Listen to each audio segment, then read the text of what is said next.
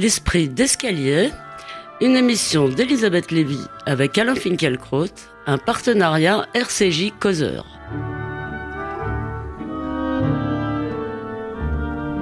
Bonjour à tous, bonjour Alain Finkielkraut. Bonjour. Au moins, il ne manque pas d'humour, ni d'ailleurs de talent. C'est vous, Alain Finkielkraut, qui avez attiré mon attention sur la une de M, le magazine hebdomadaire du Monde, cette semaine. On y voit Mehdi et Badrou, les ex-kids du Bondi Blog et de France Inter, devenus les coqueliges du tout Paris, les coqueluches, pardon, du tout Paris islamo-paillette en dénonçant, je cite, le discours anti-musulman majoritaire en France. Reprenant à leur compte la formule de Renaud Camus, ils, proclament le grand remplacement, c'est nous. Je ne sais pas, Alain Finkielkraut, si vous avez goûté cette plaisanterie, mais les experts, en tout cas les experts qui se sont employés à réduire en pièces l'enquête de l'Institut Montaigne, qui indiquait entre autres que 28% des musulmans de France feraient prévaloir la charia sur la loi, eh bien ces experts ne rigolent pas du tout. Et vous nous direz, Alain Finkielkraut, si vous partagez certaines des critiques faites à l'enquête de l'IFOP, ou si elles participent, selon vous, d'une nouvelle offensive pour reporter le réel à une date ultérieure, selon l'expression de notre regretté ami Philippe Muret. Mais pour commencer cette émission, nous allons bien sûr évoquer la mémoire de Shimon Peres, dont les obsèques ont été célébrées vendredi en présence de nombreux chefs d'État, Barack Obama, euh, François Hollande, d'anciens chefs d'État comme Nicolas Sarkozy, ainsi que Mahmoud Abbas, euh, qui a donc euh, croisé brièvement le Premier ministre israélien Benjamin Netanyahou. Euh, donc si le monde arabe dans l'ensemble s'était plutôt fait porter pâle et a préféré regarder ailleurs, c'est évidemment un hommage planétaire euh, qui a été rendu à l'homme de paix. Euh, je laisse de côté peut-être Omacom qui titrait un homme de qui titrait un homme de paix. Quelle blague. Alain Finkielkraut, Shimon Peres, bien sûr, bah, finalement dans le fond c'est quelqu'un qui a accompagné aussi votre propre engagement euh, pour Israël. Il est dans la politique euh, israélienne depuis longtemps et on se rappelle qu'en 1993, il professait, il prédisait l'avènement d'un Moyen-Orient pacifié traversé d'autoroutes réelles et virtuelles. Alors, est-ce que Shimon Peres, euh, qu'on célèbre aujourd'hui et qu'on a raison de célébrer, qu'on a beaucoup de raisons de célébrer, est-ce que, de tout de même, ne s'est-il pas trompé avec lui toute la gauche israélienne sur l'état réel du monde? Est-ce qu'ils n'ont pas été aveugles au choc des civilisations euh, qui persistent. L'un des invités à la cérémonie organisée pour célébrer le 88e anniversaire de Shimon Peres leva son verre et prononça la formule rituelle. Puisses-tu vivre jusqu'à 120 ans? Pérez lui répondit aussi sec, ne sois pas radin. Shimon Peres, c'est d'abord l'homme qui ne voulait pas mourir. Par son extraordinaire longévité politique, il repoussait l'échéance. Elle est venue, son vœu n'a pas été exaucé, mais au moins, et c'est une chance extraordinaire, il aura été vivant jusqu'à sa mort. Alors les grands journaux ont relaté les principales étapes de sa vie. Je ne voudrais pas ici les copier ou les paraphraser, mais comme Shimon Peres a pris part à toutes les grandes décisions, à tous les grands moments de l'histoire d'Israël, je parlerai de cette histoire et tenterai de faire à travers cette évocation, cette évocation, pardon, un bilan de son action et ainsi et ainsi, vous finirez par répondre à ma question. Et ainsi de répondre à votre question. Comme vous le faites toujours. J'y réponds toujours. J'y réponds pas tout de suite, mais j'y réponds toujours. Oui. Mon guide sera Harry Chavit, le journaliste d'Aaretz, auquel ce journal doit de n'être pas tout à fait l'équivalent israélien du Monde et de New York Times. Chavit a écrit un livre extraordinaire. Ma terre promise, Israël, triomphe et tragédie, dont la traduction française est parue l'année dernière chez Jean-Claude Lattès. Dès l'introduction, on est saisi d'un côté Israël reste la seule nation occidentale qui occupe le territoire d'un autre peuple, de l'autre, Israël demeure la seule nation occidentale à être menacée dans son existence même. Les faiseurs d'opinion... C'est une aporie en quelque sorte politique que vous décrivez là, cher Alain. Oui, mais justement, les faiseurs d'opinion sont incapables de penser les deux choses à la fois. Ils ne voient pas la vulnérabilité, ils ne voient que la puissance. Israël n'est donc plus un pays Ami, c'est un pays honni, et c'est la raison pour laquelle le livre de Chavit n'a pas fait événement en France. Je ne suis même pas sûr que vous en ayez entendu parler. Non, je n'en avais pas entendu parler, mais euh, quand vous dites un pays honni, je rebondis juste immédiatement pour vous dire qu'il n'y aurait pas eu autant de chefs d'État pour c'est l'opinion. C'est l'opinion générale, c'est l'image totalement dégradée d'Israël et surtout, cette, je vous dis, c'est vraiment la condamnation qui préempte la curiosité. Mmh, Vous avez Et- raison, vous avez raison d'ailleurs, je n'avais pas entendu parler Voilà. de ce livre. Voilà. Alors qu'aux Et- États-Unis, ce livre, je crois, a eu un grand écho. Donc, je voudrais essayer aujourd'hui de remédier au silence français sur le livre d'Ari Shavit. Il consacre l'un de ses premiers chapitres à la, face- à la fondation du, du kibbutz Ein Harod. Il dit Les pionniers ont tourné le dos à leurs parents. Ils se sont privés de père, de mère et de Dieu. Leur, campement au flanc du mont Gilboa est très similaire à un orphelinat. Et ajoute Chavit, après tout, le sionisme était un mouvement d'orphelins, la croisade désespérée des orphelins d'Europe. Il cite l'un de ces pionniers, nous avons laissé le passé derrière nous, nous nous sommes coupés de tout ce que nous étions, nous nous sommes distanciés de notre identité précédente et des êtres qui nous étaient les plus chers. C'était un peu la- l'idée qu'on allait transformer les juifs Voilà. en israéliens. Voilà, exactement. Et- vous allez vous nous direz si ça a marché. Le sionisme, en tout cas- parents, moi j'ai beaucoup d'amis qui me disent mes parents étaient des juifs et moi je suis israélien. Voilà, donc parce que c'était euh, justement une sorte de révolte qu'ont des juifs contre la passivité de leur passé, la rébellion des juifs contre le destin tragique et contre la- l'acceptation de ce destin. Et cet activisme, si vous voulez, national, tout de même. oui, cet activisme, euh, l'activisme né de cette rébellion a accompli des prodiges. Les pionniers ont asséché les marais de Ein Harod. Ce prodige, a même déclaré l'un d'entre eux, symbolise l'assèchement des marais dans lesquels notre nation s'était embourbée depuis ces 2000 ans d'exil. Et j'invite les auditeurs, et vous-même, si vous l'avez lu certainement, ou à le relire, à relire euh, à ce sujet euh, l'analyse d'un miracle. De Arthur d'Arc Koestler, Kessler, qui est exactement, qui va dans le même sens. magnifique Sur ce, sur Mais ces, ces hommes nouveaux Oui. ne tenaient pas compte des Arabes. Ceux-ci se sont rappelés à leurs bons souvenirs par des révoltes sanglantes. Et le sionisme, alors, a redécouvert Masada. hein. L'image décisive de l'entreprise sioniste n'est plus dès lors celle des marais asséchés ou des orangerais porteuses de fruits, mais celle d'une forteresse isolée dans le, dans le désert, projetant une ombre impérieuse sur une terre aride. Cette dure réalité a conduit Ben Gourion, évidemment j'avance à grands pas, à vouloir doter Israël du feu nucléaire. Et là, nous en venons à Pérez. Et il faut que vous a, avanciez à très grands pas. il a envoyé Shimon Peres à Paris et celui-ci a accompli l'un des grands exploits stratégiques des années d'après-guerre. Il a convaincu une puissance comme la puissance française d'aider à Israël, d'Israël à se doter de l'arme atomique.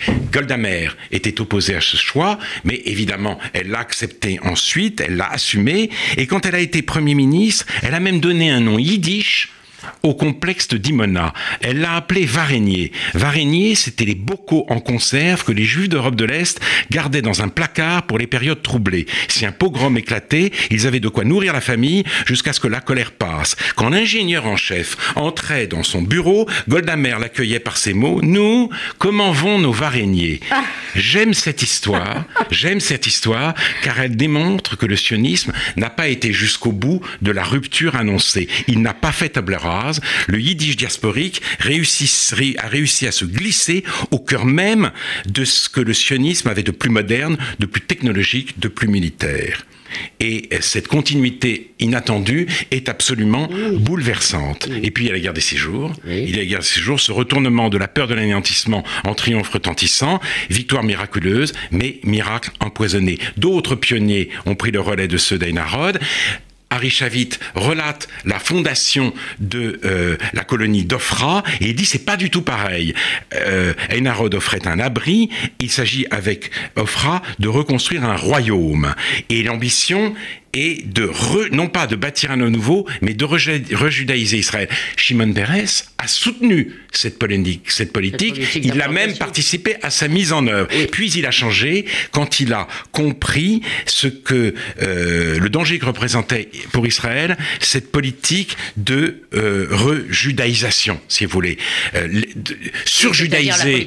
de, colo- de colonisation au nom du judaïsme. Voilà, surjudaïser l'État l'État juif. Voilà. Il s'est dit, c'est extrêmement extrêmement inquiétant. Il a été l'un des principaux artisans des accords d'Oslo. Il a déclaré alors la paix était un rêve, elle est devenue un engagement. Cet engagement n'a pas été tenu. Harry montre que les torts sont partagés aux pisniks qui sont sa famille. Il reproche de voir le périmètre intérieur du conflit dans lequel le Goliath israélien se dresse au-dessus d'un David palestinien, mais de ne pas voir le périmètre extérieur où un Goliath arabo-islamique se dresse au-dessus d'un David israélien. Il rappelle aussi que la moindre portion de territoire d'où Israël s'est retiré, au nord et au sud, a été investie par une entité terroriste jouissant du soutien de l'Iran et incapable de menacer Israël avec ses roquettes. Shimon Peres, et là je réponds à votre question, n'était pas un rêveur, mais il n'est pas sûr que sa vision des autoroutes virtuelles et réelles, son idée d'un Moyen-Orient uni par la technique et par l'économie, ait été à la hauteur de ce que vous appelez le choc des civilisations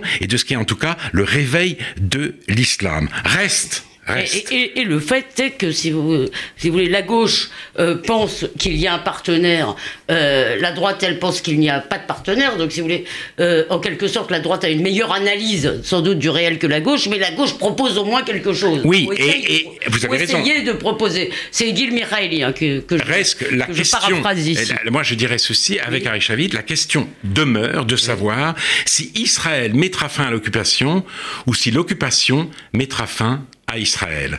Et précisément pour que l'occupation ne mette pas fin à Israël, un homme comme Ariel Sharon a procédé au démantèlement des colonies de euh, Gaza. Et c'est aussi parce que malgré mon pessimisme, je partage cette analyse que je soutiens euh, aujourd'hui un appel euh, qui vient d'être publié par 500 personnalités israël, euh, israéliennes, dont Eli Barnavi, Avishai Margalit, Amos David Grossman.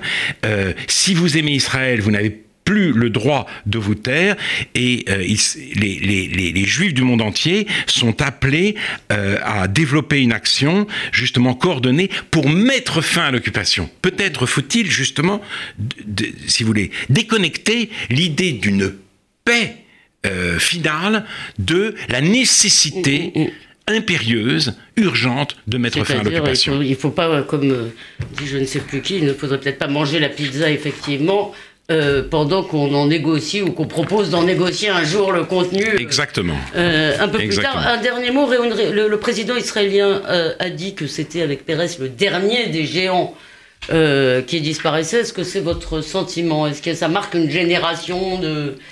J'ai pas l'impression que les hommes politiques israéliens d'aujourd'hui soient en tout cas à la hauteur des problèmes tragiques dans lesquels se débat Israël. En tous les cas, au moins, Israël s'est-il uni effectivement quelques jours. On a vu euh, Netanyahou très ému. Euh, donc euh, il y a eu une espèce d'union nationale quand même autour de la personne de Shimon Peres qui méritait tout de même ça. Alors, venons-en à la poursuite de l'interminable débat sur l'islam de France dont nous étions promis peut-être qu'il ferait une pause cette semaine, mais euh, nous ne décidons pas. Après la parution de l'enquête de Montaigne il y a 15 jours, on a assisté à un tir. L'Institut Montaigne, vous avez dit Montaigne. De Ah, pardon. Alors, avec la parution de l'enquête de l'Institut Montaigne, vous avez raison, il y a 15 jours, on a assisté à un tiers groupé avec euh, notamment deux articles du Monde, l'un de Antoine Jardin, co-auteur de Gilles Kepel et l'un des responsables de l'enquête, l'autre beaucoup plus violent du démographe Patrick Simon. Alors, je sais que, cela ne va pas vous plaire, Alain Finkielkraut, mais j'ai été, euh, disons, convaincu, non pas par toutes les critiques, euh, ni peut-être par euh, la volonté euh, qu'elle révèle et dont vous nous parlerez peut-être, mais par certaines et peut-être par une qui est, dans le fond, la science n'est pas là pour confirmer nos présupposés et on devrait peut-être aborder, c'est-à-dire, il se trouve que cette enquête confirmait, effectivement, confirme nos présupposés, confirme, oui, oui, je vous vois vous arracher les cheveux, mais vous allez quand même écouter ma question, confirme l'expérience sensible. Est-ce que nous n'avons pas tendance à le croire parce que ça nous arrange? L'expérience sensible, c'est différent d'un présupposé. Euh, oui, d'accord, les deux. Alors, je j'ai souvent cité cette phrase de Charles Péguy dans notre jeunesse. Il faut dire ce qu'on voit et surtout, ce qui est plus difficile, il faut voir ce qu'on voit. La, sociologue, la sociologie depuis Péguy. De vous parce non, que non. je suis pas d'accord avec vous alors. Hein. Non, la sociologie depuis Péguy a fait d'immenses progrès. Elle nous persuade à coup de statistiques et d'enquêtes de terrain que nous ne voyons pas ce que nous voyons, que l'immigration est stable depuis un siècle, que la violence n'a pas augmenté et qu'il n'y a pas de problème de l'islam, mais seulement un problème de discrimination et d'inégalité. Et voici que paraît l'enquête de l'Institut Montaigne. Soudain, soudain, l'expertise rejoint l'expérience. Un coin du voile, je dis seulement un coin du voile est levé. 28% des musulmans, nous dit-on, euh, pensent que la loi religieuse prime sur la loi républicaine. Les chiffres soudains ont cessé de mentir. Je dis soudain, il y a eu aussi le rapport Aubin de 2004 sur les signes et manifestations d'appartenance religieuse dans les établissements scolaires. Il dit que euh, le voile euh, à la fois révèle et dissimule un phénomène d'une toute autre ampleur, affectant la plupart des quartiers populaires, les élèves sont incités à se méfier de tout ce que les professeurs leur proposent, qui doit d'abord être un objet de suspicion, comme ce qu'ils trouvent à la cantine dans leur assiette, et qu'ils sont engagés à trier les textes étudiés selon les mêmes catégories du halal autorisé et du haram interdit. Et aussitôt, aussitôt, c'est en effet le branle-bas de combat, c'est la mobilisation générale, la sociologie officielle tonne et tempête contre des statistiques qui ne sont pas conformes à ces présupposés. Ce ne sont pas des statistiques, Alain Finkielkraut, c'est un sondage. Vous pouvez pas. Non, mais là. 28%, bah, c'est ce que j'appelle une statistique. Non, bah, là, oui, mais c'est pas la même chose qu'une statistique, euh, si vous voulez, de l'INSEE ou de. C'est un sondage, donc euh, ça, a la valeur d'un sondage. Alors, socio... Patrick Simon, qui est effectivement sociodémographe, je connaissais pas ce métier, et on en apprend tous les jours, explique dans Le Monde euh, ça veut que... Dire a le droit de, ça veut dire qu'il a le droit de broder autour de, puis, voilà, de ses courbes. Voilà, et il explique dans Le Monde, puis euh, sur les antennes, sur l'antenne de France Culture, que les pratiques sociales des musulmans sont comparables à celles des non-musulmans. Ce qui fait la différence, ce sont les discriminations dont les musulmans sont victimes. Et Guillaume Erner, qui l'interviewe à ce moment-là, en conclut que l'enquête de euh, l'Institut Montaigne a procédé à une altérisation de l'islam. Alors je voudrais qu'on s'arrête sur ce, sur, ce, sur ce mot, altérisation. L'inventivité conceptuelle des chercheurs et des journalistes qui nous interdisent de voir ce que nous voyons est sans limite.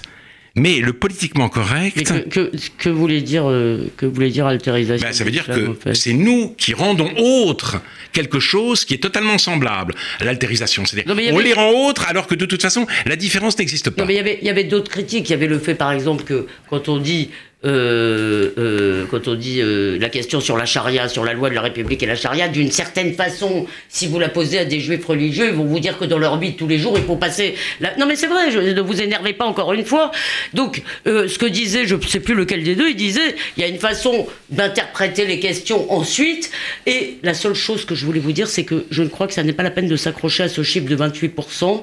Et il y a des tendances qui sont indiquées dans cette enquête, et peut-être que s'ils s'ils nous disent que c'est pas 28 et 26, je m'en fiche, si vous voulez, ou 8. Il y a des tendances, vous avez tout à fait raison. Ce sont des tendances, et ce n'est pas le seul chiffre qui fait frémir dans cette enquête. Nous avons fait, c'est le très grand nombre de musulmans hostiles euh, à toute, euh, euh au, à l'interdiction du voile islamique à l'école, le grand nombre de musulmans aussi qui souhaitent une, qui, qui, défendent la présence du fait religieux dans l'entreprise. Mais justement, le politiquement correct n'est pas à une contradiction près.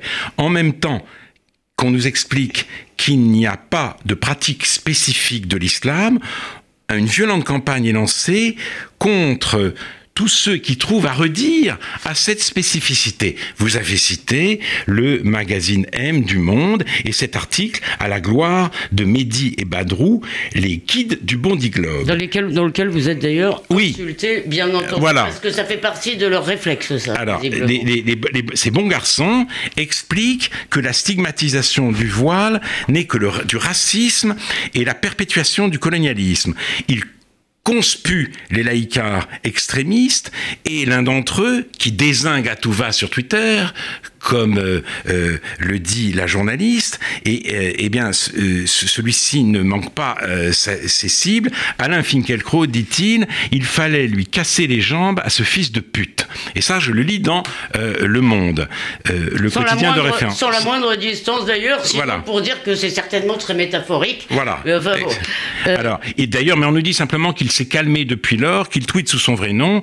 S'il s'autorise encore quelques vrachis, elles sont, euh, elles, sont sans commune mesure avec euh, ah ses, pulsions. Oui, mais ils se veulent, ils si vous voulez, ils se prennent pour des héritiers de Malcolm X, mais ils aiment beaucoup aussi parler de leurs vacances à Los Angeles et du fait qu'ils sont maintenant, ça je le dis quand même, la coqueluche du monde des paillettes, du monde de l'art. Absolument. Euh, Alors, bien sûr. Mais, allez-y, continuez. Le journaliste, la journaliste font littéralement de tendresse ah pour les kids et euh, pour euh, euh, pour pour les et pour, pour eux pour les kids et pour la, la réalisatrice de Divine. Celle-ci dit nous sommes en train de fonder une intelligentsia, ils ont leurs Zemmour, il nous faut nos Mohamed Ali et nos Malcolm X. Mohamed Ali, Malcolm X, l'intelligentsia à euh, venir. Et puis, euh, Mouloud... il y a une politique en France de ségrégation raciale qu'il convient d'abattre. Voilà. Absolument. Et Mouloud Achour nous, nous, explique dans le même article que Mehdi et Badrou l'ont aidé à redevenir ce qu'il était, moyennant quoi il propose tous les jours sur Canal+, une émission de propagande islamo gauchiste et honté. La haine a pris ses quartiers au cœur de l'infotainment avec, semble-t-il, la bénédiction du euh, Conseil supérieur de la magistrature. Et il n'y a pas que cela. Il y a aussi, au même moment, dans Le Monde et dans Le Point, des textes, articles et entretiens de Guy Sormand, jugé autrefois infréquentable par la gauche du fait de ses positions ultralibérales et qui devient aujourd'hui un des penseurs préférés de la nouvelle gauche parce qu'il a publié un livre intitulé J'aurais voulu être français, mais il ne le veut plus pourquoi C'est la droite que... Juppé. Oui, non, c'est non, la non. d'identité heureuse. Non, non, non, non. non. je, je, je, ne ferai pas ce procès-là à, ah, la Juppé, quand même. Non, parce que il s'agit pour lui d'en finir avec l'horreur identitaire, et il dit que l'islamo-nihilisme est une conséquence de l'intolérance française. C'est l'intolérance française. C'est l'intolérance française qui l'a amené à choisir la nationalité américaine. Une intolérance qui a commencé avec l'interdiction du voile à l'école. Ce débat est la manifestation, dit-il, d'un refus général des élites à, accepter euh, la différence. Quand on rejette une personne dans sa différence, elle va vers l'extrémisme. Et, il dit plus, mes enfants, euh, dont certains étaient la nuit debout, se moquent littéralement du discours infligé par l'enseignement public sur la francitude. Et ajoute-t-il, ce n'est pas l'intellectuel libéral qui parle, c'est le fils de Nathan, juif polonais, qui a fui le nazisme. Mettre la douleur juive au service de la francophobie, je n'imagine pas pire sacrilège. Mais est-ce que, euh, quand même, dans votre colère, vous n'arrivez pas euh, à admettre qu'il y a ce, et pourtant dans, l'identité euh, malheureuse, euh, c'est vraiment vous qui me l'avez fait comprendre qu'il y a et euh, en France deux positions, il y a deux conceptions de l'identité. Il y a une conception comme ça fluide, sans cesse renouvelée, dans laquelle Badrou et l'autre Mehdi et pardon et Badrou peuvent dire eh bien c'est nous le grand remplacement, on va vous grand remplacer parce que dans le fond c'est une identité du présent. Il y a une il y a une autre conception évidemment de la laïcité. C'est pour ça D'où le débat sur 2004. Mais vous n'arrivez pas à admettre que des gens puissent détester la loi de 2004. Je n'arrive pas à admettre. Je n'arrive pas à admettre que des gens détestent la France et, euh, si vous voulez, euh, font valoir cette détestation en guise d'identité nationale. Ce que je constate, ce que je constate, c'est que euh, il, y a, si vous voulez, aujourd'hui une nouvelle offensive du politiquement correct et je ne sais pas très bien comment l'interpréter. Dans un premier temps, j'ai pensé que c'était des gens qui avaient perdu euh, le pouvoir intellectuel et que c'est la raison pour laquelle ils se crispent, ils ils s'énervent parce qu'ils sont de moins en moins écoutés. Et finalement, je ne crois pas que cette interprétation est juste. Les kids dont nous parlions ont créé une une maison d'édition et une revue annuelle, Téléramadan, et, euh, et, euh, il, il, Et la maison d'édition s'appelle Le le Grand Grand Remplacement. Remplacement. Et le Grand Remplacement, c'est la revue des musulmans Ouais. qui ne veulent plus s'excuser d'exister. Pierre Berger leur a versé 5000 euros, nous explique l'artiste du Monde. Et quand ils disent de grand emplacement, ils veulent, ils signifient qu'ils ont pour eux, en quelque sorte, la force du nombre. Oui. Et tous ceux qui les suivent le savent. C'est ce que m'a dit un jour Léonora Miano. Voilà, Voilà. Donc, exactement. Donc, ils ne s'énervent pas Non. parce qu'ils ont perdu la bataille des idées, ils se sentent en quelque sorte poussés ou portés par le grand souffle de l'histoire. Leur discours n'est pas celui de la cécité aux abois, mais celui de la soumission triomphante. Et encore une fois, si vous voulez, je suis prêt à toutes les toutes les discussions, mais je dois dire que je n'ai aucune indulgence pour la soumission triomphante. Bah, juste euh, peut-être un dernier mot, parce que si vous prenez l'enquête de, l'Institut Montaigne, vous devez également euh, entendre qu'ils ont euh, considérablement diminué le chiffre du nombre de musulmans en France. Et donc, ce politiquement correct, même s'il concernait absolument toute l'islamo-gauche et tous les musulmans, reste très minoritaire dans notre pays aujourd'hui. Il est majoritaire dans certains journaux, mais d'abord, il y a aussi le Figaro, il y a aussi il y a aussi de, de Causeur, il y a aussi d'autres journaux, il est minoritaire dans la société. Il est minoritaire dans une partie de la société, mais en même temps, je, je- je le répète, Oui, oui. il se sent porté par le souffle de la, par le souffle de l'histoire. Ce n'est donc pas le discours d'une cécité aux abois, c'est le discours de la soumission triomphante. Bon, cher Alain, nous ne pouvons pas poursuivre cette discussion qui pourtant le méritait. Et évidemment, je le dis, personne ne pourra jamais vous grand remplacer. Dès mercredi, on pourra enfin vous lire dans Causeur. On peut aussi bien sûr réécouter cette émission sur causeur.fr et radio rcj.info. Mais surtout, cher Alain Finkielkraut et surtout, chers auditeurs, Shana Tova à tous et à vous, euh, cher Alain. Alors je vous répondrai comme Golda Meir à Guy Théour. Eh bien, merci, Raksamer à tous.